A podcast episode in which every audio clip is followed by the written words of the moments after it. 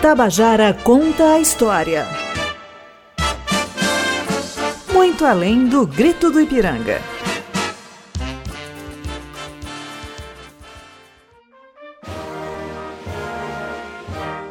À margem do rio Ipiranga, no dia 7 de setembro de 1822, Pedro de Alcântara, Dom Pedro, bradava: independência ou morte, declarando a independência do Brasil, pelo menos nos termos históricos oficiais.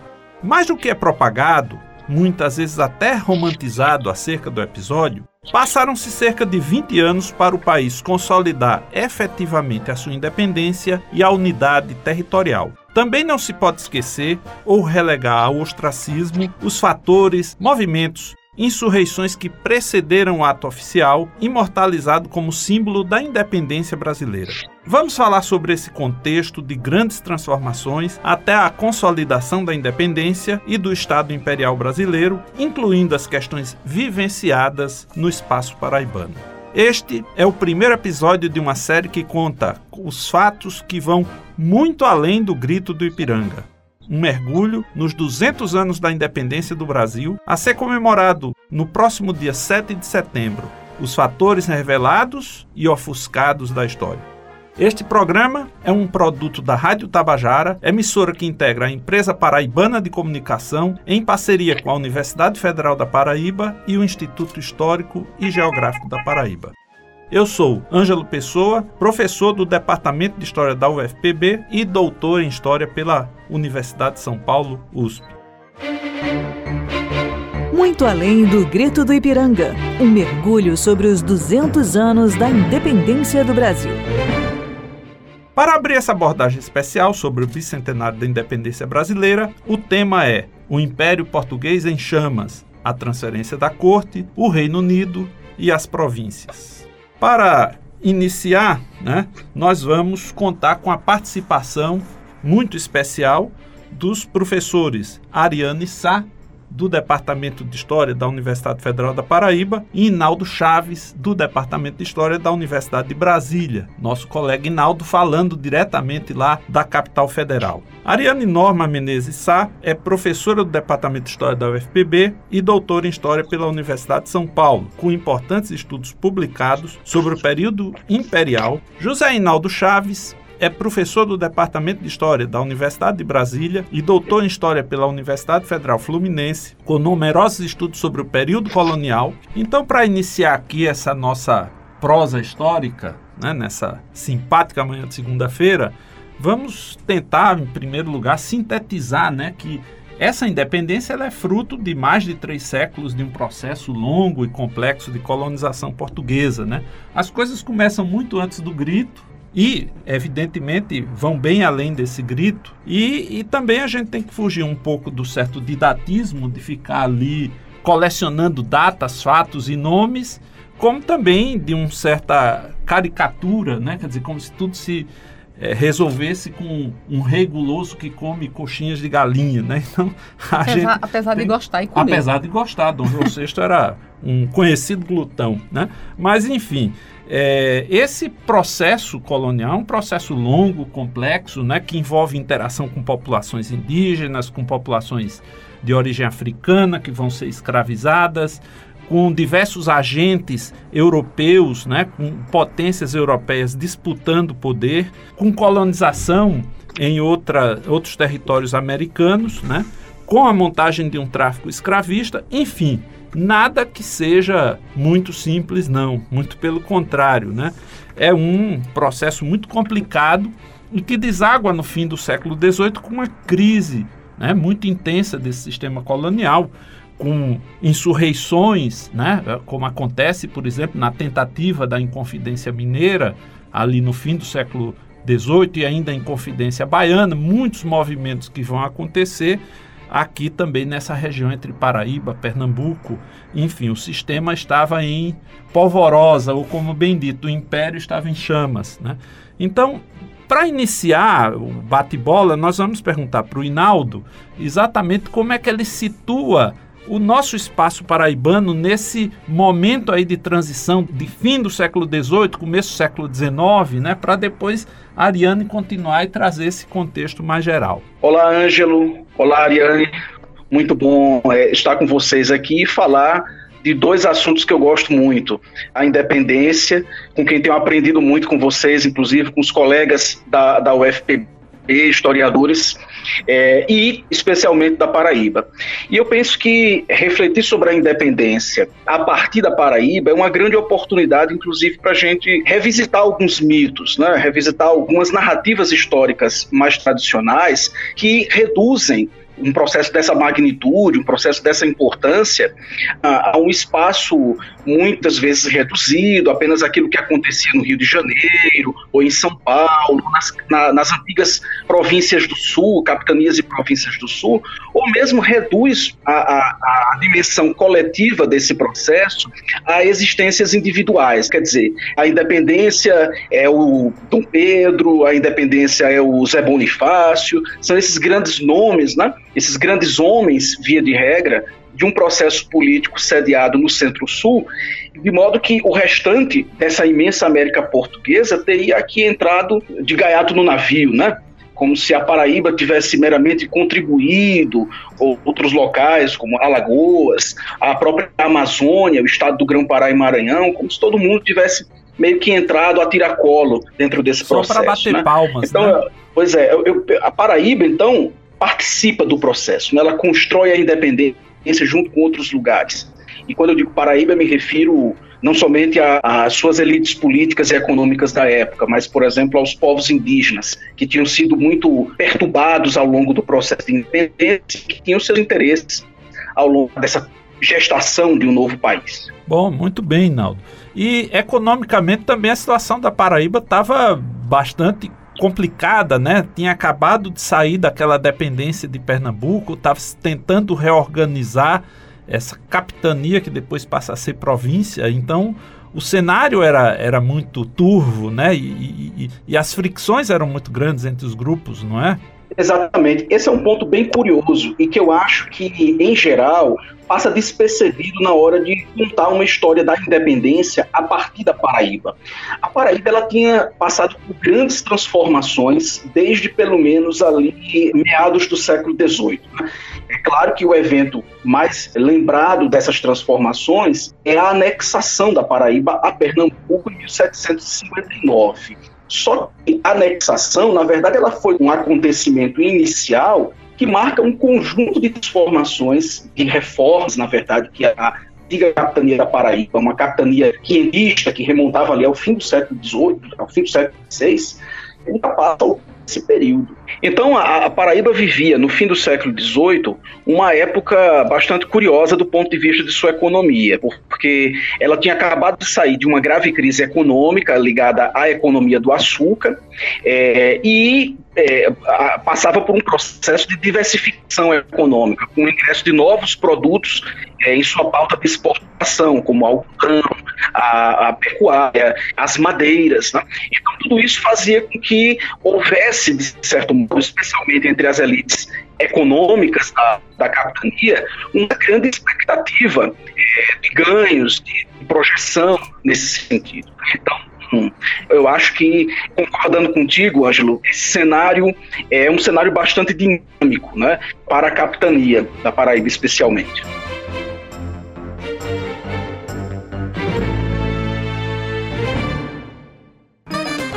Estamos apresentando Tabajara Conta a História, muito além do grito do Ipiranga. Você está ouvindo a Rádio Tabajara e esse é o programa de estreia do especial Muito Além do Grito do Ipiranga, um mergulho sobre os 200 anos da independência, aquilo que você vê e que não encontra na literatura oficial. Nesse episódio inaugural, estamos falando sobre o Império Português em chamas, a transferência da corte, o Reino Unido e as províncias e contamos com as presenças do professor Inaldo Chaves, da Universidade de Brasília, e da professora Ariane Sá, da Universidade Federal da Paraíba. Professora Ariane, então, vendo né, que a Paraíba estava e o Império Português né, estavam vivenciando esse período extremamente complexo e contraditório, né? No qual, digamos assim, o cenário era muito turvo. É, nesse momento você tem algo inusitado, em princípio, que acontece na Europa, que é a ocupação de Portugal pelas tropas de Napoleão Bonaparte e algo que, até onde eu sei, é a única vez que aconteceu na história da humanidade, que uma sede de uma monarquia sai de um continente e vai para o outro, né? Uhum. que é essa transferência da corte portuguesa. Né? E junto, evidentemente, com Dom João vão vir a alta nobreza, a burocracia da corte, enfim, apaniguados em geral. e vai se montar um aparelho de Estado, ou vai se tentar montar um aparelho de Estado metropolitano dentro de uma colônia. As pessoas, quando estudam isso em sala de aula, enfim, leem nas aulas de história, ficam um tanto perplexas. Você pode tentar explicar isso aqui aos nossos ouvintes? É bem assim mesmo, né, Angela? É uma coisa bem inusitada, e inclusive cumprimentando você, o Inaldo, o Marcos Tomás, que está aqui na produção, né, e dizer que a Rádio Tabajara está fazendo realmente a diferença em fazer um programa que traz historiadores para discutir história do Brasil, história da Paraíba, isso é muito bacana, e dizer que realmente é o que há de mais inusitado. Nós estamos aí, final do século XVII, né, 18, aliás, que vem a Revolução Francesa. Com a Revolução Francesa, muda um pouco o cenário europeu, em termos de perspectiva, dentro do próprio continente. Essa mudança vai gerar todo um procedimento em que as monarquias absolutistas entram em crise e está justamente a curiosidade que você colocou. Ainda temos Espanha e Portugal ali resistindo, né, de forma brava para garantir não só o pescoço, né, a cabeça nos pescoços, mas também garantir a própria existência da, dessa monarquia absolutista. E de seus impérios coloniais, De né, seus vastos. impérios coloniais, que justamente é esse o grande imbróglio que faz com que Dom João passe o tempo todinho, como dizia-se na corte, dormia à noite com os franceses e acordava acordava no outro dia abraçado com os ingleses. né? Então, assim, essa foi a forma que ele encontrou de, em um certo momento, negociar e tentar ver qual era a melhor saída para Portugal. Porque o que ele tinha em mente eram duas coisas. Se ele ficasse lá, correria o risco de acontecer o que aconteceu, já tinha acontecido na Bélgica, na Holanda, na Alemanha e na Itália, em que Bonaparte já tinha tomado esses territórios, tinha decretado bloqueio continental e, ao fazer isso, ele estava dizendo: aqui não entram mais mercadorias de ingleses. Por quê? Porque os ingleses, naquele momento, estavam fora do território, tem o Canal da Mancha, que né, separa a Inglaterra da Europa, e era justamente isso que Napoleão queria. E os ingleses também lá perturbando a ordem né, e a rotina do Dom João, porque não só do Dom João, mas do, do, do, dos espanhóis, só que os espanhóis caíram antes do próprio Portugal. E aí o Dom João ficava nessa negociação, né? Dizia uma correspondência para chegar, sair de Portugal e chegar até Paris levava duas semanas. Então o Dom João utilizava, inclusive, desse artifício para mandar uma correspondência dizendo que ia cumprir o que era determinado por Napoleão, como por exemplo, que iria expulsar o embaixador da Inglaterra, que iria trazer para Portugal o embaixador que era estava lá na Inglaterra, ou seja, iria se juntar aos ingleses e deixaria de comprar mercadorias aos ingleses. Ora, Portugal e a Europa como um todo era abastecido porque a Revolução Industrial tinha acontecido na Inglaterra e eles que tinham produtos para vender. Então é, é, é uma montagem complexa, né? Era, era uma, digamos assim, uma estratégia política que o Dom João estava armando que não era para qualquer pessoa. Dizem que ele era muito indeciso. Entretanto, hoje em dia a historiografia já começa a recuperar um pouco essa imagem dele, que na verdade ele era um estadista, porque ele estava pensando o que era melhor para Portugal e para a corte e para ele também. Aí o que ficava colocado nesse momento? Se ele se aliasse com os franceses, corria o risco de Napoleão não cumprir o que queria e como Napoleão vinha já nos outros reinos tirando as, os monarcas e colocando gente da família dele para ficar é, organizando os estados, ele corria o risco de também, ao ficar lá, de repente acontecer isso com ele. E também, se se aliasse com Bonaparte, corria o risco da Inglaterra invadir a sua principal colônia, que na verdade Portugal estava sempre foi dependente, de, nesse momento aqui do final do século XVIII para o XIX, era extremamente dependente de tudo que vinha dessa colônia, precisava inclusive desse monopólio para sobreviver ao ponto, Ângelo, que é, nós, né, Brasil, tinha decretos que diziam que a gente não podia ter fábricas, manufaturas, Sim. tinha decretos que diziam que a gente não poderia construir estradas, porque Portugal ele trabalhava muito com essa coisa de distanciar né, as regiões, mesmo dentro de um único território, para poder dominar. Então, o Dom João, quando toma a decisão e vem, né, no dia 26 de novembro, ele finalmente embarca o Sidney Smith é o responsável, ele chega com 7 mil homens. Vê a situação de Dom João. Ele tinha 7 mil homens esperando ele dentro do, do Tejo, entre o Tejo e o Atlântico, e tinha se aproximando de Portugal 25 mil homens do povo de Bonaparte. Né? Então, assim, a solução era ou a gente sai, né, ou a gente fica, se alia com, com o Bonaparte e vê o que, é que vai acontecer com a, a, nossa colônia lá do Brasil, que é tão importante para a gente. Aí ele toma essa decisão que você acabou de falar. Essa decisão in, inédita, inusitada e única de uma corte europeia vir para o Brasil em 40 fragatas, né? Assim, porque como você mesmo falou ainda agora, não foi só ele, é, foram entre 10 e 15 mil pessoas que vieram, inclusive a Dona Maria, nesse momento ele já era o regente, porque a Dona Maria tinha sido interditada já no finalzinho do século XVIII, né?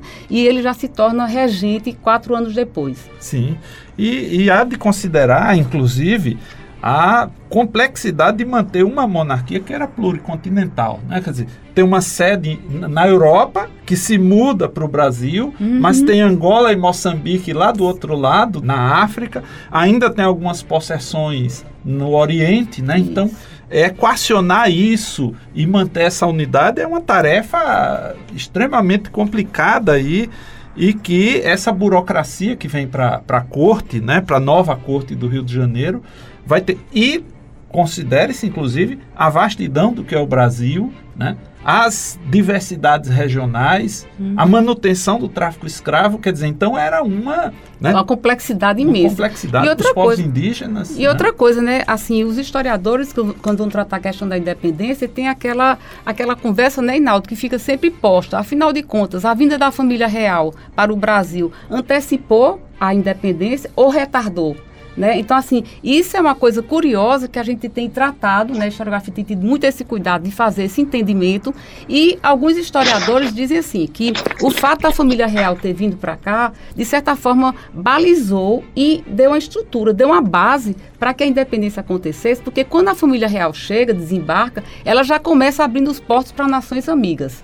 Né? Então, em 1808, ali em Salvador mesmo, é. quando o Dom João desembarca, ele já faz isso, porque era um acordo que ele tinha feito no privado com a Inglaterra. Em 1810, ele faz aquele tratado de amizade. O tratado de amizade, os portugueses enlouquecem porque acabou o monopólio. Portugal não tem mais monopólio.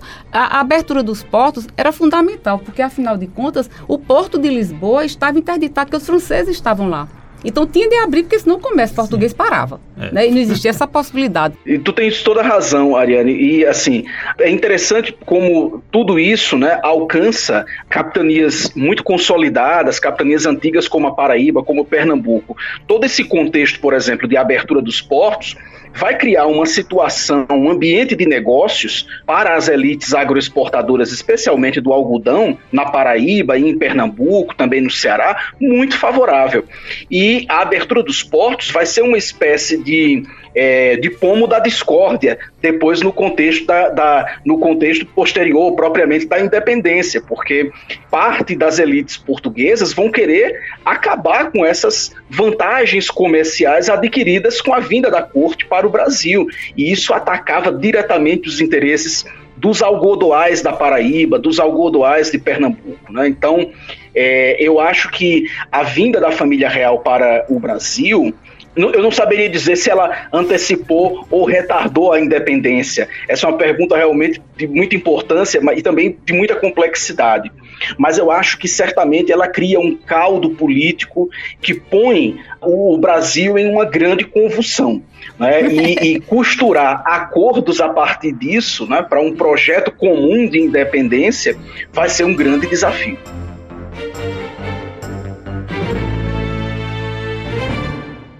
Tabajara conta a história. E para você que está chegando agora, né, estamos com o programa especial Muito Além do Grito do Ipiranga, um mergulho sobre os 200 anos da independência, aquilo que você vê e não encontra na literatura oficial. Estamos aqui nesse episódio inaugural, o Império Português em Chamas, a transferência da corte, o Reino Unido e as províncias. Contamos com a participação da professora Ariane Sá, da Universidade Federal da Paraíba, e o professor Inaldo Chaves, da Universidade de Brasília. Estamos nessa prosa histórica aqui. E já fizemos assim um quadro muito amplo né, das questões né, que vão muito além de um, de um grito na margem de um riacho em São Paulo. E vamos chegando a uma questão muito complexa que é a montagem institucional de algo que vai se chamar Reino Unido de Portugal, Brasil e Algarves, né? Eu me Essa é uma só... parte muito boa da história, muito viu? Muito boa. É. Eu me lembro só a Essa propósito é muito... que a gente acha que na, nos documentos da Câmara da cidade da Paraíba, né, atual João Pessoa, enfim, documentos é, determinando que hajam festividades específicas para comemorar o aniversário do rei, para comemorar a elevação a Reino Unido, quer dizer, tem as despesas da casamento Câmara. De Dom Pedro, casamento. Então tem toda uma é, um enraizamento dessa monarquia. Então, Inaldo, como é que você entende ou localiza essa questão dessa institucionalização desse Reino Unido? Eu acho que, em larga medida, um, um bom caminho para a gente pensar a questão da institucionalização desse Reino Unido, de Portugal, Brasil e Algarves, é pensar a própria ideia de identidade. Como esses ultramarinos, quer dizer, como essas pessoas, esses homens, mulheres, colonos que viviam no Brasil colonial se sentiam, né? Como eles construíam seus sentimentos de pertencimento.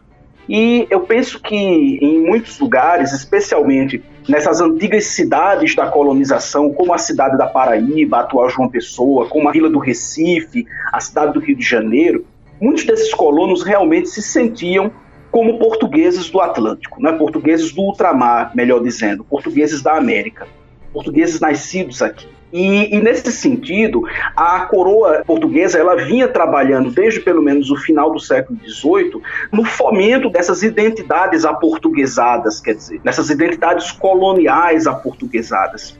Esse é um ponto muito curioso, porque eu penso que o projeto do Reino Unido, ele, além de ser um projeto de construção institucional de uma monarquia pluricontinental, como muito bem você colocou, é também uma espécie de tentativa da coroa portuguesa de produzir agregações políticas, de reduzir esses espaços que distanciavam a metrópole da colônia.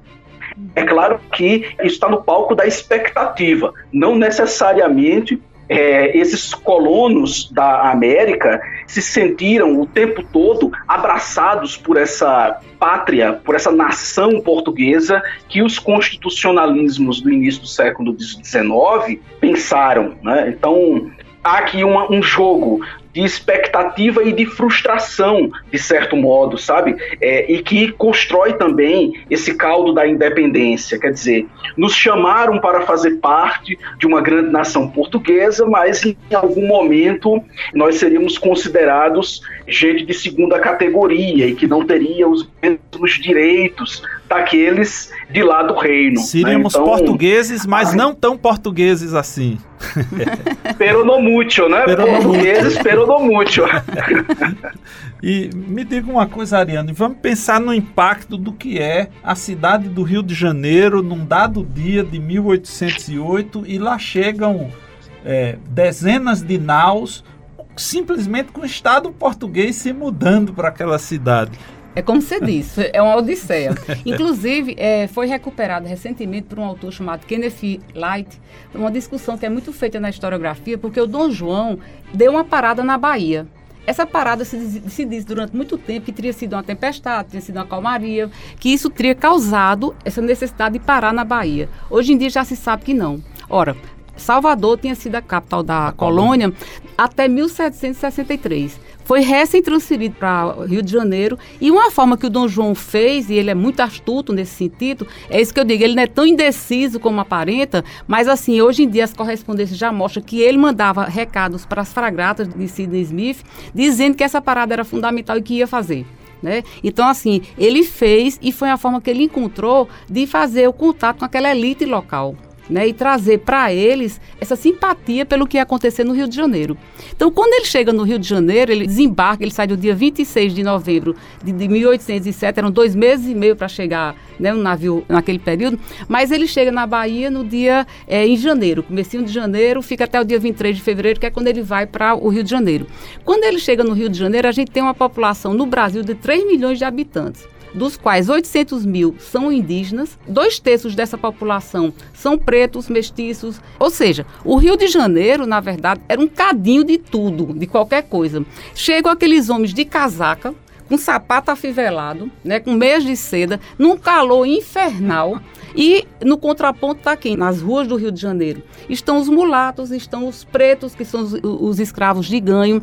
Eles todos, os homens, no caso, sem a roupa de cima, né? Basicamente eles usavam mais a calça, descalços, e isso foi um impacto muito grande de encontro, tanto entre a população né, que estava chegando, os quase 15 mil habitantes que estavam vindo do reino, todos eles pendurados nas tetas do Estado português, resta salientar, eles eram os burocratas do Estado, eles eram advogados, padres, militares, enfim, todos eles precisavam ter a sua boquinha garantida, digamos assim. Ao mesmo tempo, essa elite local precisava se enobrecer. O Dom João veio, digamos assim, puxando a cachorro, literalmente, porque chegou aqui pobre, trouxe, raspou o tacho de, de Portugal, como ele fez com a gente depois de 13 anos de estar aqui no Brasil, levou tudo que nós tínhamos, né? Mas para eles era fundamental nesse momento repensar e estruturar o que estava posto. Então, as primeiras medidas de Dom João foi criar né, estradas, né, ele revogou aquele, como eu já disse anteriormente, revogou para poder criar uma estrutura mais geral. É, o eixo econômico, como bem falou Inaldo, de certa forma já tinha saído do norte agrário e já estava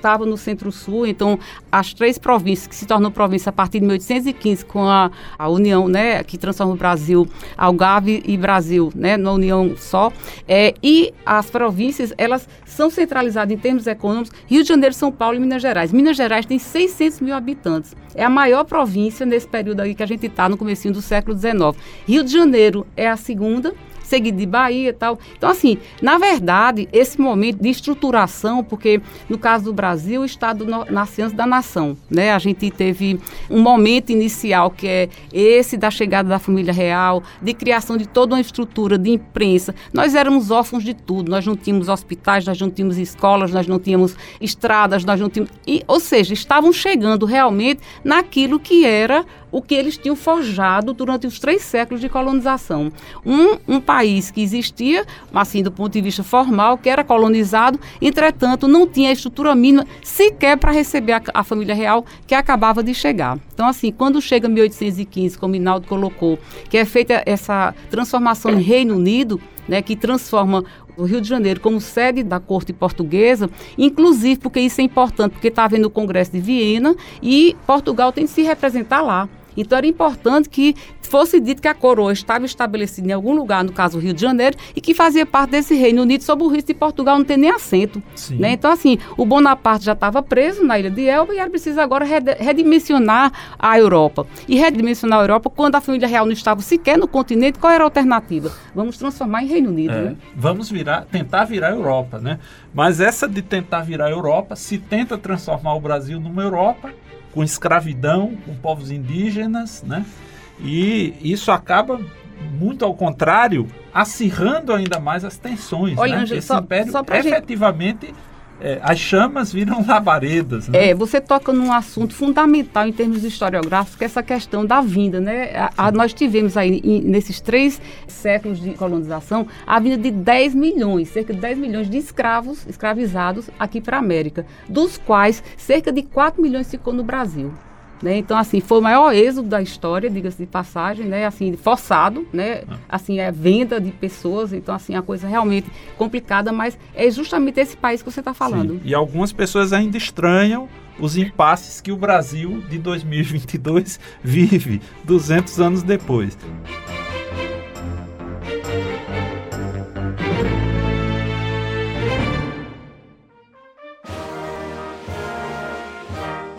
As pessoas sabem, historiadores gostam de falar muito, se deixar, ficamos horas aqui. Demais. Né? Mas estamos chegando próximo do encerramento, agradecendo aqui ao professor Inaldo Chaves, que lá diretamente de Brasília, né, da Universidade de Brasília, é, falou aqui com os nossos ouvintes, com a professora Ariane Sá, né, aqui da nossa colega e amiga da Universidade Federal da Paraíba, nosso amigo também, professor Inaldo. E vocês ouviram né, o primeiro episódio do programa Muito Além do Grito do Ipiranga, um mergulho nos 200 anos de independência do Brasil. Esse primeiro episódio foi chamado O Império em Chamas, a transferência da corte, o Reino Unido e as províncias, com a participação do professor Inaldo Chaves, da Universidade de Brasília, e da professora Ariane Sá, da Universidade Federal da Paraíba.